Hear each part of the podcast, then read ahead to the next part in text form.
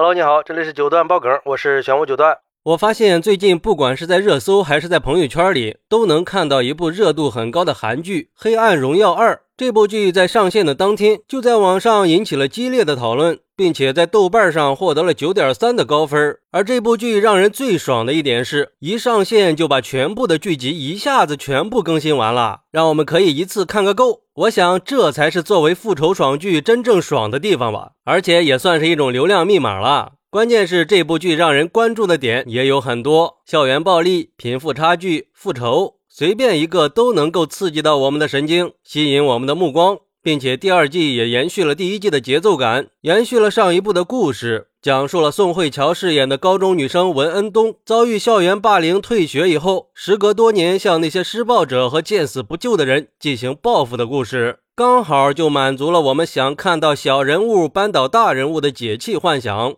黑暗荣耀二》就牢牢地抓住了这个大部分人的心理。遭受校园暴力的女主，通过十八年的隐忍，最终通过心思缜密的布局，让坏人用互相残杀的方式完成了这场完美的复仇。而且这部剧的出圈名场面也是比比皆是呀，还产生了很多新梗，让网友们津津乐道。比如说，颜真的老公何道英在面对颜真为什么信息已读不回的质问，回答了一句：“我回了。”回了沉默。这句话成了很多喜欢玩梗网友的乐趣，但是在电视剧赛道里，最不缺的应该就是这种复仇爽剧了。那为什么这部剧就能脱颖而出呢？有网友认为，我觉得是在人物塑造方面，每个人物都很有张力，不管是善还是恶，都做到了出彩。最主要是这部剧充分的展现出了恶，也展现出了校园暴力对一个人人生的摧残，让人能产生共情，也让复仇有了合理化的道德出口。而且整部剧下来，台词也是点睛之笔。比如说，女主对男主说的那句经典台词：“我需要的并不是王子，而是一个能和我一起跳剑舞的刽子手。”这句台词就体现出了女主的隐忍，也打消了在增加了感情戏之后害怕女主恋爱脑的嫌疑。像这种文学性和力量感并存的台词，非常容易产生共鸣。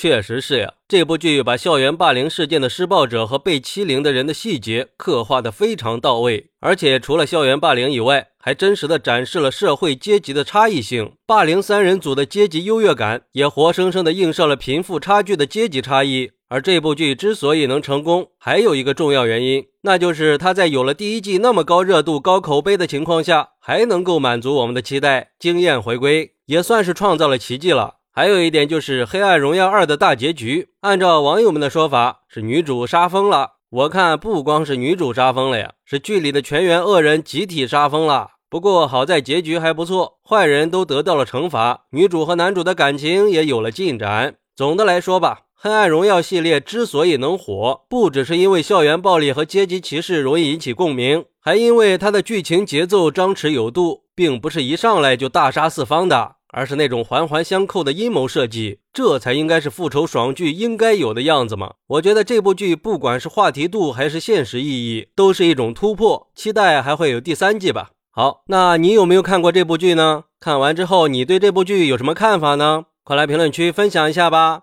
我在评论区等你，喜欢我的朋友可以点个关注，加个订阅，送个月票，拜拜。